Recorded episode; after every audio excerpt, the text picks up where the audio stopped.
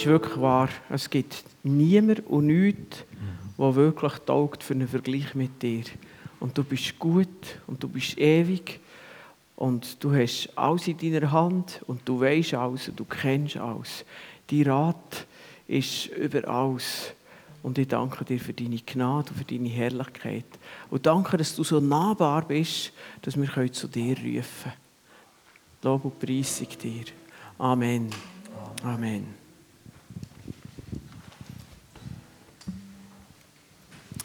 Wir sind an unserer Predigtreihe anhand von der Apostelgeschichte über Wendepunkt nachzudenken.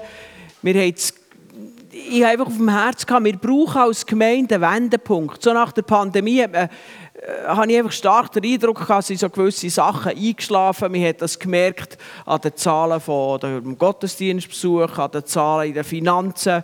Und das ist nicht einfach nur ein Fimi-Bargen-Problem oder Herausforderung, sondern ganz allgemein es ist, ist das eine Herausforderung. Dass wir wirklich einfach dürfen merken, wir brauchen einen Wendepunkt, wir, wir wollen weiterkommen. Und in der Apostelgeschichte ist ja der riesige Wendepunkt, dort, wo eigentlich die Gemeinde entstanden ist. Und, und darum haben wir so verschiedene Themen aus der Apostelgeschichte rausgenommen. Ähm, Nicole hatte so ein Thema gehabt, Beatrice hat schon eins gehabt, wird noch eins haben. Ich habe ein paar von diesen Themen und so sind wir auch heute wieder mit diesem Gedanken. Und vielleicht Denkst du manchmal, wenn man das mit der Apostelgeschichte vergleicht, du sagst, ja, der Auftrag der Gemeinde ist doch früher eigentlich einfacher gewesen. So dann zur Zeit der Jünger, zur Zeit von Paulus. Ich meine, die Leute die haben sich doch viel mehr für Religion interessiert. Heute sind wir in einer sogenannten säkularen Gesellschaft. Wer interessiert sich noch für das Zeug? Oder der Lebensstil der Menschen, Moral und Ethik, ist doch früher viel näher bei dem gewesen, was die Bibel hat gesagt als heute. Die haben das viel einfacher gehabt. Ich meine, heute wird man ausgelacht, wird nicht ernst genommen. Wenn wir mit unseren Werten kommen, dann sagen die Leute, ihr seid ewig gestrige und so weiter und niemand interessiert sich und so weiter. Und ich möchte heute mit euch eine Reise machen zum Paulus. Es gibt ja die Filme mit der Zeitmaschine oder die Bücher, die, die Geschichten, wo man in der Zeit zurückreisen kann. stellt euch vor, wir würden jetzt mit dem Paulus zurückreisen. Ich kann euch sagen, wir würden uns da und dort wahrscheinlich ganz verdutzt die Augen reiben, wenn wir würden merken, wie die Zeit damals war, wie ähnlich das ist mit dem, wie wir es heute erleben. Und das möchte ich mit euch machen. Wir können es leider nicht ähm, buchstäblich machen. Es wäre sicher spannend, einmal den Paulus zu sehen. Aber wir können es im übertragenen Sinn machen. Und wir gehen durch die Apostelgeschichte, durch drei Kapitel, wo eben der Paulus drei Städte besucht hat. Und anfangen wir mit Athen. Athen war die Stadt der Philosophen. Das hat gerade vier verschiedene Philosophenschulen gegeben. Die Stoiker, die Epikureer und ich weiß gar nicht, wie die anderen beiden noch geheissen haben. Einfach von denen, also die griechische Philosophie, ich weiß nicht, wie fest ihr wisst, dass das heute noch unser Denken prägt. Dass unsere Schulen so aufbauen sind, unsere Universitäten und so weiter. Das hat mit den Griechen zu tun. Mit den Griechen aus dieser Zeit, vor Christus, zu Christus, nach Christus, mit dem, mit dem Altertum, mit dem Denken, das der prägt worden ist. Und eine von diesen Philosophenschulen, das waren die Epikureer. Die könnte man in gewissem Sinn, nicht in allem, aber in gewissem Sinn fast mit den Atheisten von heute vergleichen. Als Paulus von Auferstehung geredet hat, haben sie ihn ausgelacht. Für die war klar, der Hintergrund des Lebens, der Natur, das hat alles einen logischen, natürlichen Hintergrund, wie das entstanden ist. All das, das äh, transzendente Gefassel, das war für sie weit weg. Gewesen. Vielleicht gibt es ganz weit weg irgendwo Gott, aber das interessiert uns eigentlich nicht, hat nichts mit unserem Alltag zu tun. Gar nicht so unterschiedlich, wie heute die Leute denken. Nicht alle, aber die Epikureer schon. Sie lassen Paulus zu, sie diskutieren gerne diskutieren, sie diskutieren gerne miteinander feiten. Aber eben, auf Verstehung, da wird es lächerlich. Da lachen sie ihnen aus und Lebensveränderung, das ist schon gar nicht ihr Thema. Das ist Athen. Das Kapitel später, im 18. Kapitel, kommen wir auf Korinth.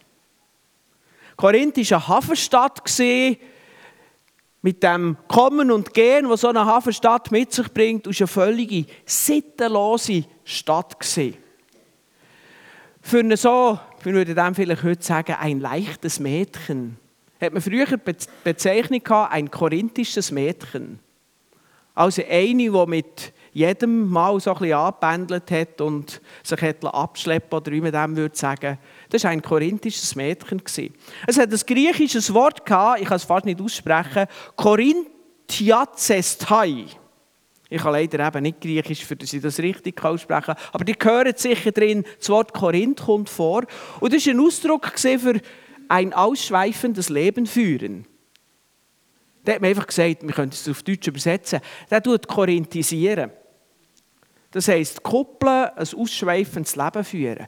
Also, der Ruf von Korinth ist weit umgegangen, hat sich sogar in der Sprache niedergeschlagen. In Korinth hat es tausend Prostituierte gegeben. Tempeldienerinnen von der Göttin Aphrodite. Tönt so, wie man heute in den Boulevardmedien äh, lesen würde auch wieder nicht so wahnsinnig weit von unserer Zeit weg. Leider. Der Paulus hat das alles angetroffen, was wir heute antreffen. Wieder eine Stadt weiter, ein Kapitel weiter, kommt der Paulus auf Ephesus.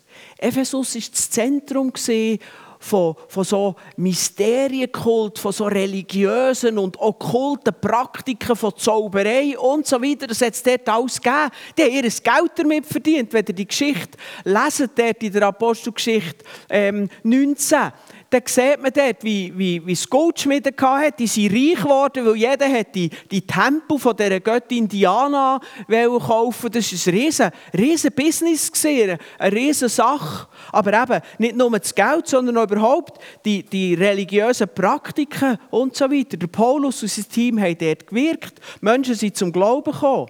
Und nur, dass ihr das Ausmaß von dem äh, wahrnehmt. Die Menschen, die sie zum Glauben kommen, haben irgendwann aufgeräumt, haben einen grossen, einen grossen Stapel gemacht mit ihren Zaubereibüchern und haben die öffentlich verbrannt. So eine richtige Show gemacht, um zu zeigen, von dem weil sie nichts zu tun haben. Und es heisst nachher in der Bibel, dass der Wert von diesen Büchern 50'000 Tageslöhne ausgemacht hat. Ich habe das ausgerechnet. Das gibt 136 Leute, die ein Jahr lang arbeiten. Dann können sie das zusammenbringen, falls sie sieben Tage Woche machen, ein Jahr lang. 136 Leute. Das war der Wert von diesen Büchern, die sie einfach in Flammen aufgehen.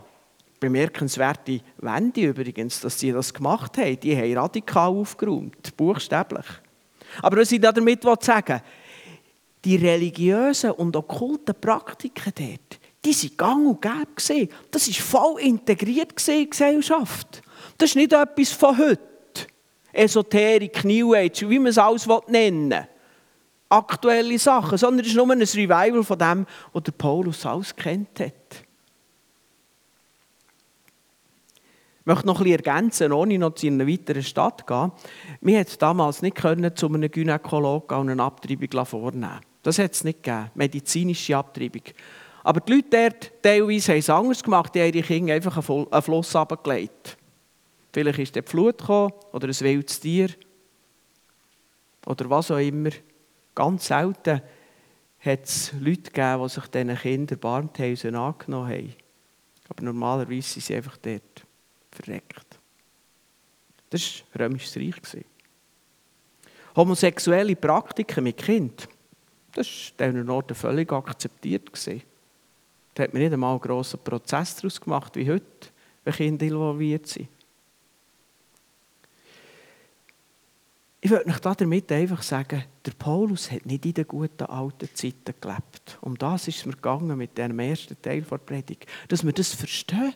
Der Paulus der hat nicht ein Ebnungsbett von alles Leute gehabt, die sagen, Halleluja, endlich kommt der Paulus, genau das haben wir wollen. Und wir müssen uns gar nicht umstellen, wir wollen ja schon so leben.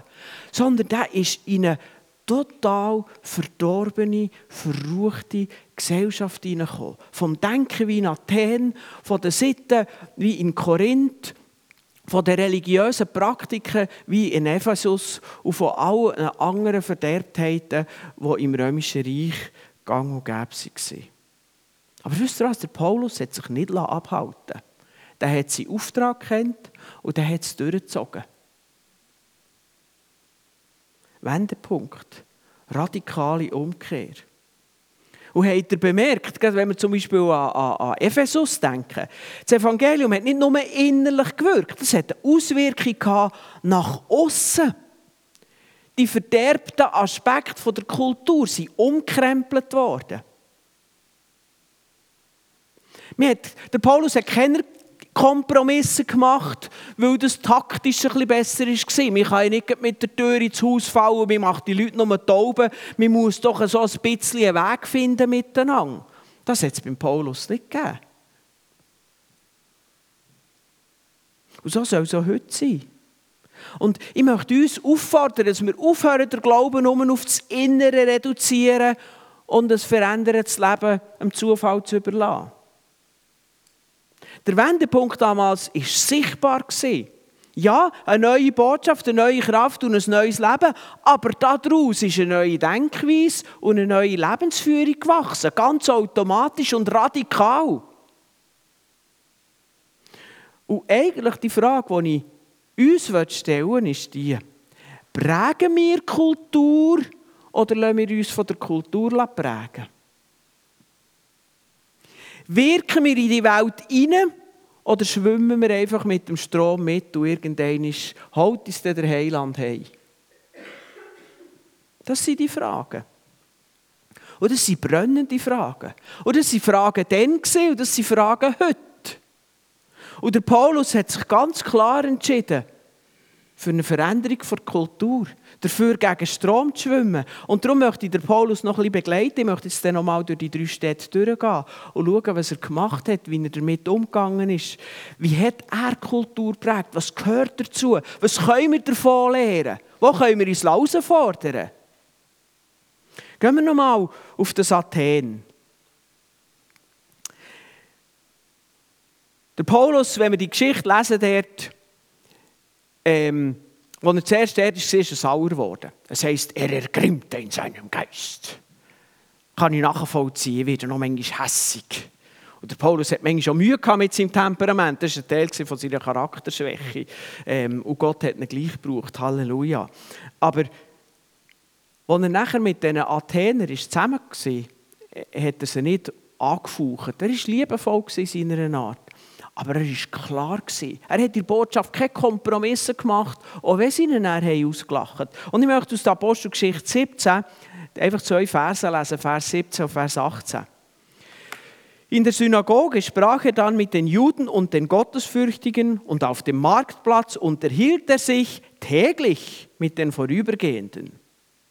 Auch etliche aus dem Kreis der epikureischen und stoischen Philosophen, eben das sind Epikureer und Stoiker, ließen sich auf ein Gespräch mit ihm ein und einige sagten, was will dieser Schwätzer eigentlich? Andere dagegen, er scheint ein Verkünder fremder Gottheiten zu sein. Er verkündigte nämlich Jesus und die Auferstehung. Und was mir an Paulus da fasziniert, der Paulus ich sage dem so, hat seine Hausaufgaben gemacht. Der war für eine Antwort parat. Der Paulus hat jahrelang in der Wüste mit Gott zusammen Bibel studiert. Der ist bei Gott persönlich in die Bibelschule gegangen über mehrere Jahre. Der Paulus zwischen seiner Bekehrung, die mit der Apostelgeschichte lässt, in Damaskus, dort unter unter auf dem Weg nach Damaskus, bis er nachher im Missionsdienst steht, sind, sind glaube ich, irgendwie 15, 16 Jahre oder so vergangen. Und in dieser Zeit hat er einen guten Teil von dieser Zeit, er und Gott allein, Bibel studiert. Er hat intensivstens daran geschafft, dass er parat ist. Darum hat er denen eine Antwort geben Er hat die Leute nie gekannt. Und das waren hohe Gelehrte, eben die Philosophen und so weiter. Er war parat. Und jetzt kann man sagen, ja, das war der Paulus, besondere Begabung, besondere Berufung. Er war wirklich ein gescheites Haus, der hat es auf der Kappe gehabt, er war einer der Gelehrten. Der ist am, am Rand gestanden von einer jüdischen Gelehrtenkarriere, wo er sich bekehrt hat und seine ganze Karriere auf den Haufen geworfen hat, weil er Jesus nachfolgen Aber es ist nicht nur Paulus sein Job. Im 1. Petrus 3, Vers 15 heisst es für dich und für mich, wenn man euch nach eurer Hoffnung fragt, seid immer zur Rechenschaft bereit. Also, lehrt dem Beispiel von Paulus, dass wir parat sein müssen, wenn uns die Leute Fragen stellen. Das ist unsere Aufgabe. Wir müssen uns vorbereiten. Es ist cool, dass du glaubst. Aber es längt nicht nur, dass du glaubst. Du musst auch wissen, was du glaubst und warum du das glaubst. Dass, wenn dich die Leute fragen, dass du noch Antwort geben kannst. Ich hocke am Abend bei unseren Nachbarn, ich weiß gar nicht mehr, ich glaube noch ein Bier getrunken und so. Und nachher fragt die Nachbarin, du, wie ist das eigentlich? Wenn einer Christ ist, kommt er in den Himmel, auch wenn er böse gelebt hat. Und wenn einer nicht Christ ist, aber daneben ein gerechtes Leben gelebt hat, ein gutes Leben, kommt er in die Hölle. Ist das gerecht? Bist du bereit, wenn das jemand sich eine Frage stellt? Am Abend um halb zehn mit einem Bier drin. Wenn du parat bist, kannst du ihm eine Antwort geben. Und der Heilige Geist hilft uns. Aber der Heilige Geist ist nicht eine fromme Ausrede, für dass wir uns nicht in die Bibel vertiefen und das Wort kennen. Und darum, der Paulus war parat. Und wenn wir an einen Wendepunkt denken, möchte ich uns auffordern, sind wir parat, dass wir eine Antwort geben können? Bibelstudium geht uns alle an.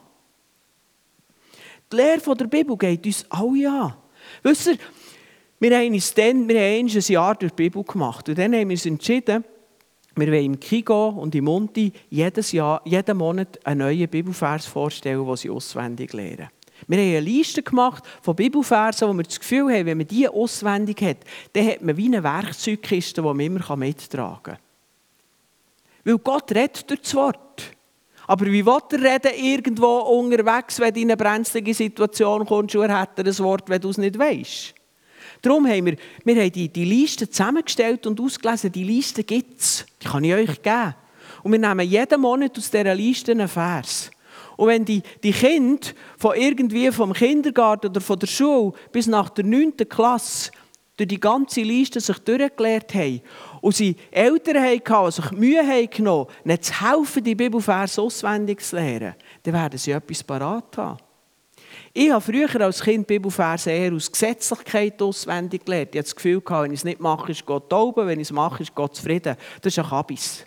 Aber ich habe es auswendig gelernt. Ich bin heute noch, nicht, nicht warum ich es gelernt habe, aber dass ich es gelernt habe, bin ich Gott sehr dankbar. Und ich finde das wertvoll. Wenn du in eine Predigt kommst, ist das nicht einfach nur deine fromme Pflicht. Wenn du eine Andacht hörst, wenn du vielleicht einen Bibelpodcast hörst, ein, ein Buch liest, das dir die Sachen näher bringt. Und all das ist noch zu wenig, wenn du nicht deine Zeit nimmst und du sagst, Gott, jetzt bin ich da. Das ist meine Bibel, red zu mir. Wo du die Fragen an Bibeltext stellst. Bibel verstehen ist nicht immer so einfach.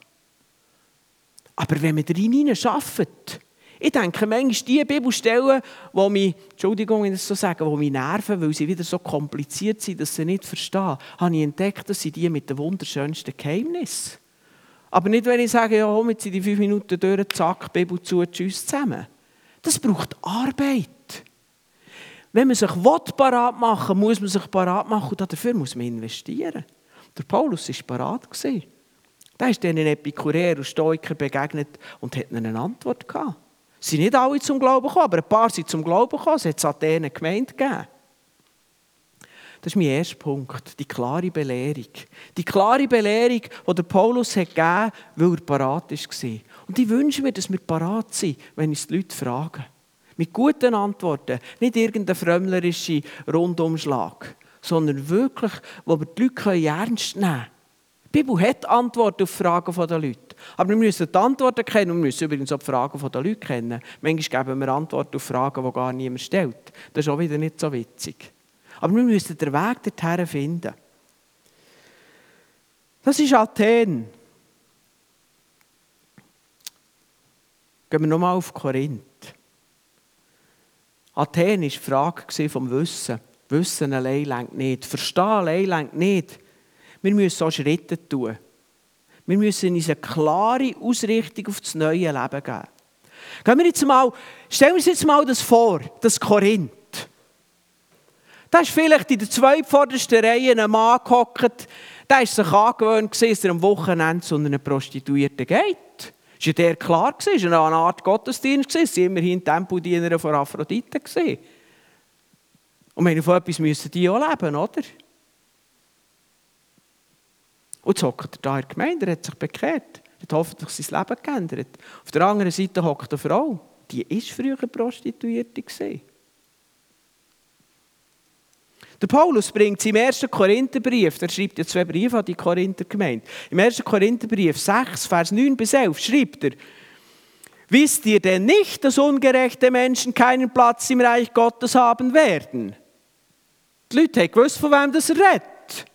Täuscht euch nicht, Menschen, die in sexueller Unmoral leben, die Götzen anbeten, die Ehebrecher sind oder Homosexualität praktizieren. Auch Diebe oder Habsüchtige, Trinker, Lästerer oder Räuber werden keinen Platz im Reich Gottes haben. Und er kommt und das sind manche von euch gewesen.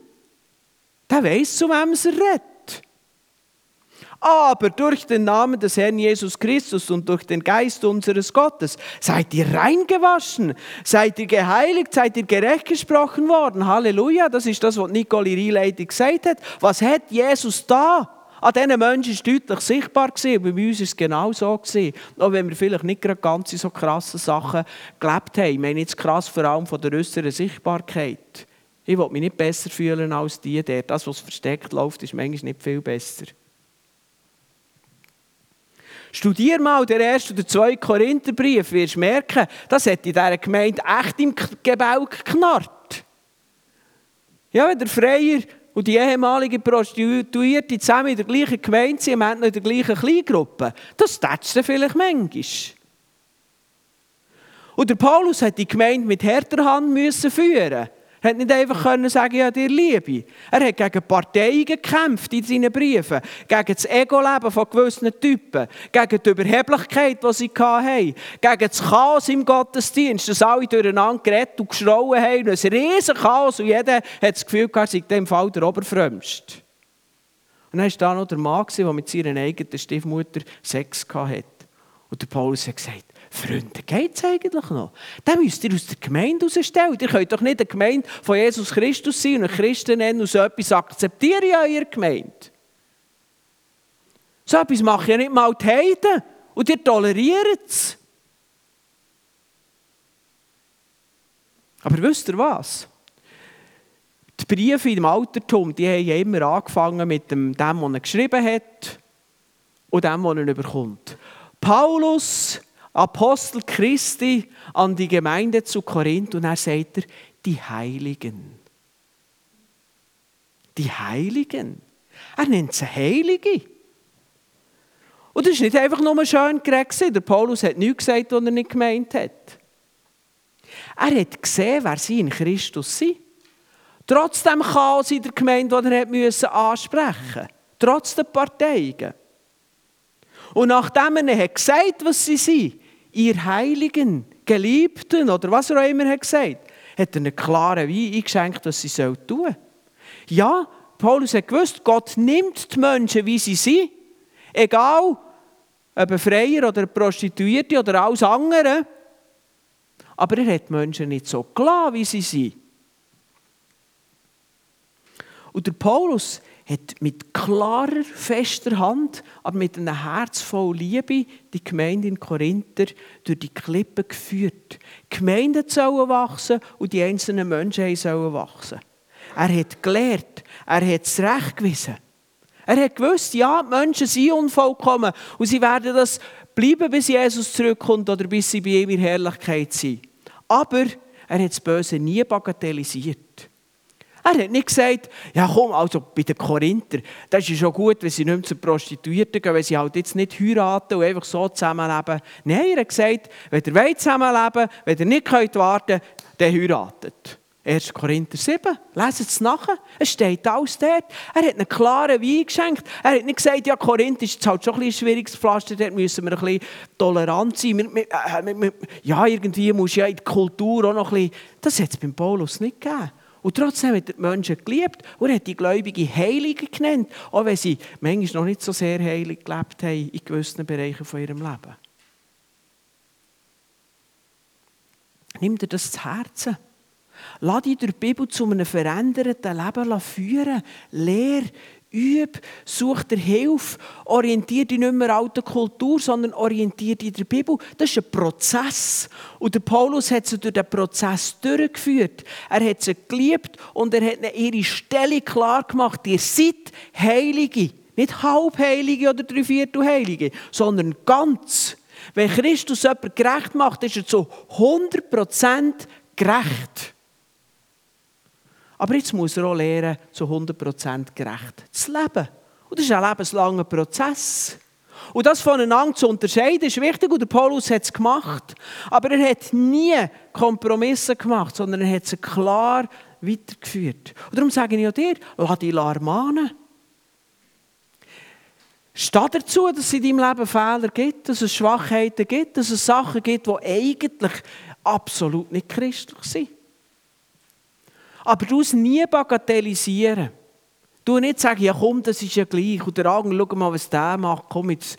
Ja. Sondern sag, nein, ich bin da.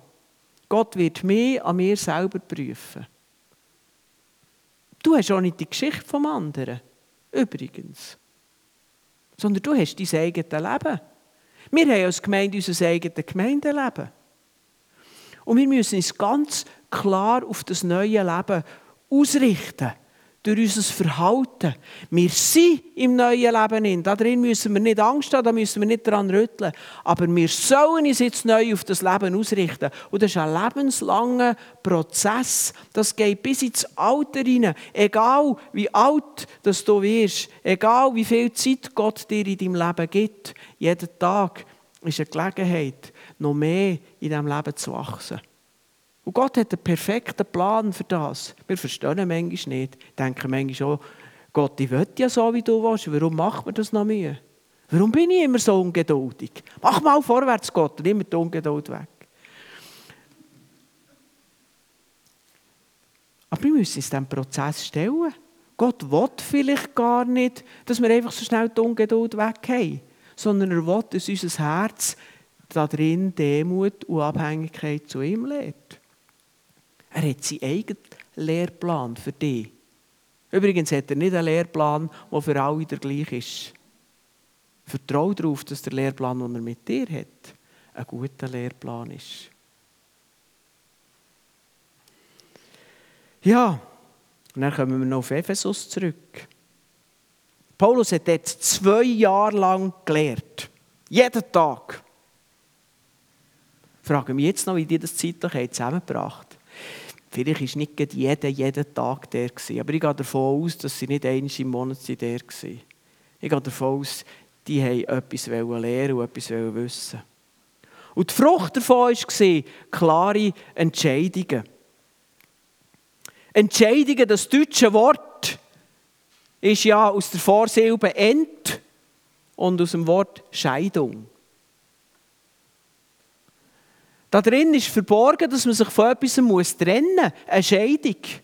Wer sich entscheidet, der tut so fest wie er einen Weg wählt, den anderen Weg ablehnen.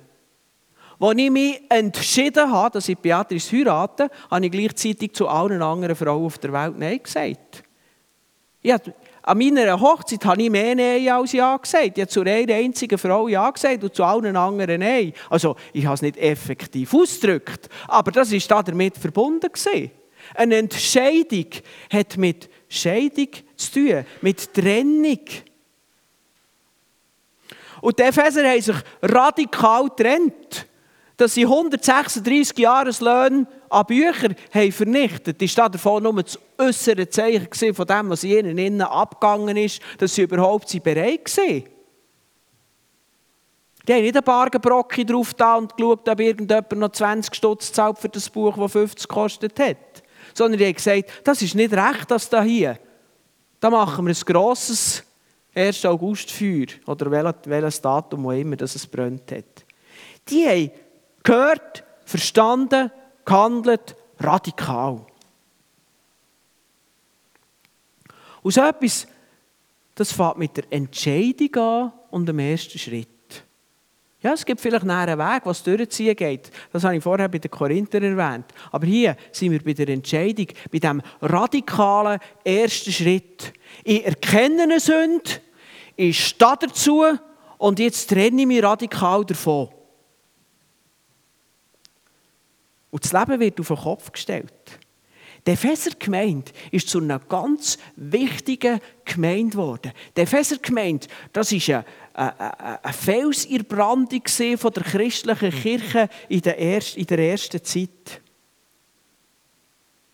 Und ich habe mir echt die Frage gestellt, ob der Glaube in der Schweiz, ich klammere in der Pfimi Bargen, vielleicht darum so wenig Auswirkung hat, weil uns das, was die Epheser gemacht haben, zu radikal ist haben wir vielleicht das Gefühl, ja, so kann es jetzt nicht sein. Früher haben sie gesponnen, wir sind jetzt heute weise und vernünftig. Ja, ich weiß, dass man nicht schwarz fahren sollte, aber ich habe es vergessen. Und komm, die SBB die hat genug Stutz. Ich weiß, dass man eigentlich nicht lügen sollte. Aber wenn ich die Wahrheit würde sagen, das ist taktisch so töricht. Ich weiß, dass das schmutzige Webseiten sind. Aber wenn du weißt, durch was durch eine schwierige Zeit durchgehen und das gute Gefühl, das es gibt. Ich weiß, dass man sich nicht rächen soll. Aber ich meine, ich habe ihn ja nicht erschossen. Ich habe einfach einem erarbeitete wichtige Informationen vorenthalten und ein bisschen schlecht geredet über ihn hingedurch. Aber er hat es doch verdient.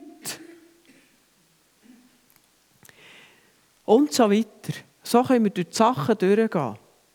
Und ich will eigentlich nicht Kompromisse erfinden, ich will, dass du dort die Kompromisse einfügst. Ich weiß ja, was das ist. Eigentlich interessiert es mich auch nicht in dem Sinn. Ich will ja nicht eure schlechten Seiten lernen kennen, sondern ich freue mich an den Guten, die ihr habt. Aber du solltest dich von dieser Sache trennen, von dem Kompromiss, der in deinem Leben ist. Du dich trennen.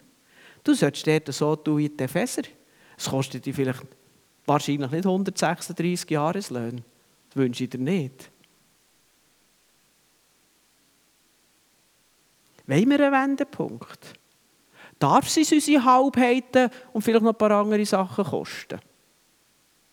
Sind wir parat zu einer Entscheidung? Kostet es, was es wolle und wie bei den Epheser auch noch öffentlich? Übrigens, dass die die Bücher verbrannt haben, das war eine Proklamation. Die, die, die, die haben den Krieg erklärt gegen die Macht der Finsternis. Das ist nicht nur einfach, das hätte sie ja daheim im Ofen verbrennen die hätte sie noch eine Suppe drauf kochen Aber die haben das bewusst öffentlich gemacht. Manchmal braucht es das. Manchmal müssen wir hinter unseren Fassaden vorkommen. Freunde, ich glaube, das ist das, was wir neu müssen lernen müssen. Ich glaube, wenn die Gemeinde in der Schweiz das schafft, dann wird die Gemeinde in der Schweiz wieder Kraft haben. Ich glaube das fest. Ich möchte zurückkommen zu dieser Frage von ganz am Anfang. Prägen wir Kultur oder lassen wir uns von der Kultur prägen? Prägst du die Kultur um dich herum? Oder lässt du dich einfach von der Kultur prägen? Wirkst du in die Welt hinein oder schwimmst du einfach mit dem Strom? Wenn du willst, Kultur prägen wenn du willst, parat sein, gegen Strom zu schwimmen, dann möchte ich dir nochmal die drei Städte und die drei Lehren, die man aus diesen Städten herausziehen kann, mitgeben. Athen, die Stadt der Gelehrten. Mach dich parat. Durch klare Belehrung, die du für dich aufnimmst, die du dann weitergeben kannst. Bis parat, Rechenschaft zu geben, wie der Petrus im 1. Petrusbrief 3,15 sagt.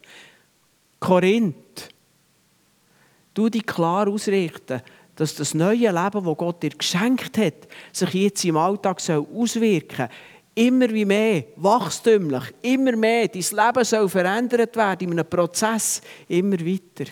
Und das Dritte, Ephesus, eine klare Entscheidung treffen, eine klare Ausrichtung, ein radikales Trennen, aufhören mit Halbheiten im Hintergrund als Geheimnis. Lass dich dein Glauben und deine Beziehung zu Gott etwas kosten, damit dein Leben die Auswirkung hat, die Gott für dich geplant hat. Amen.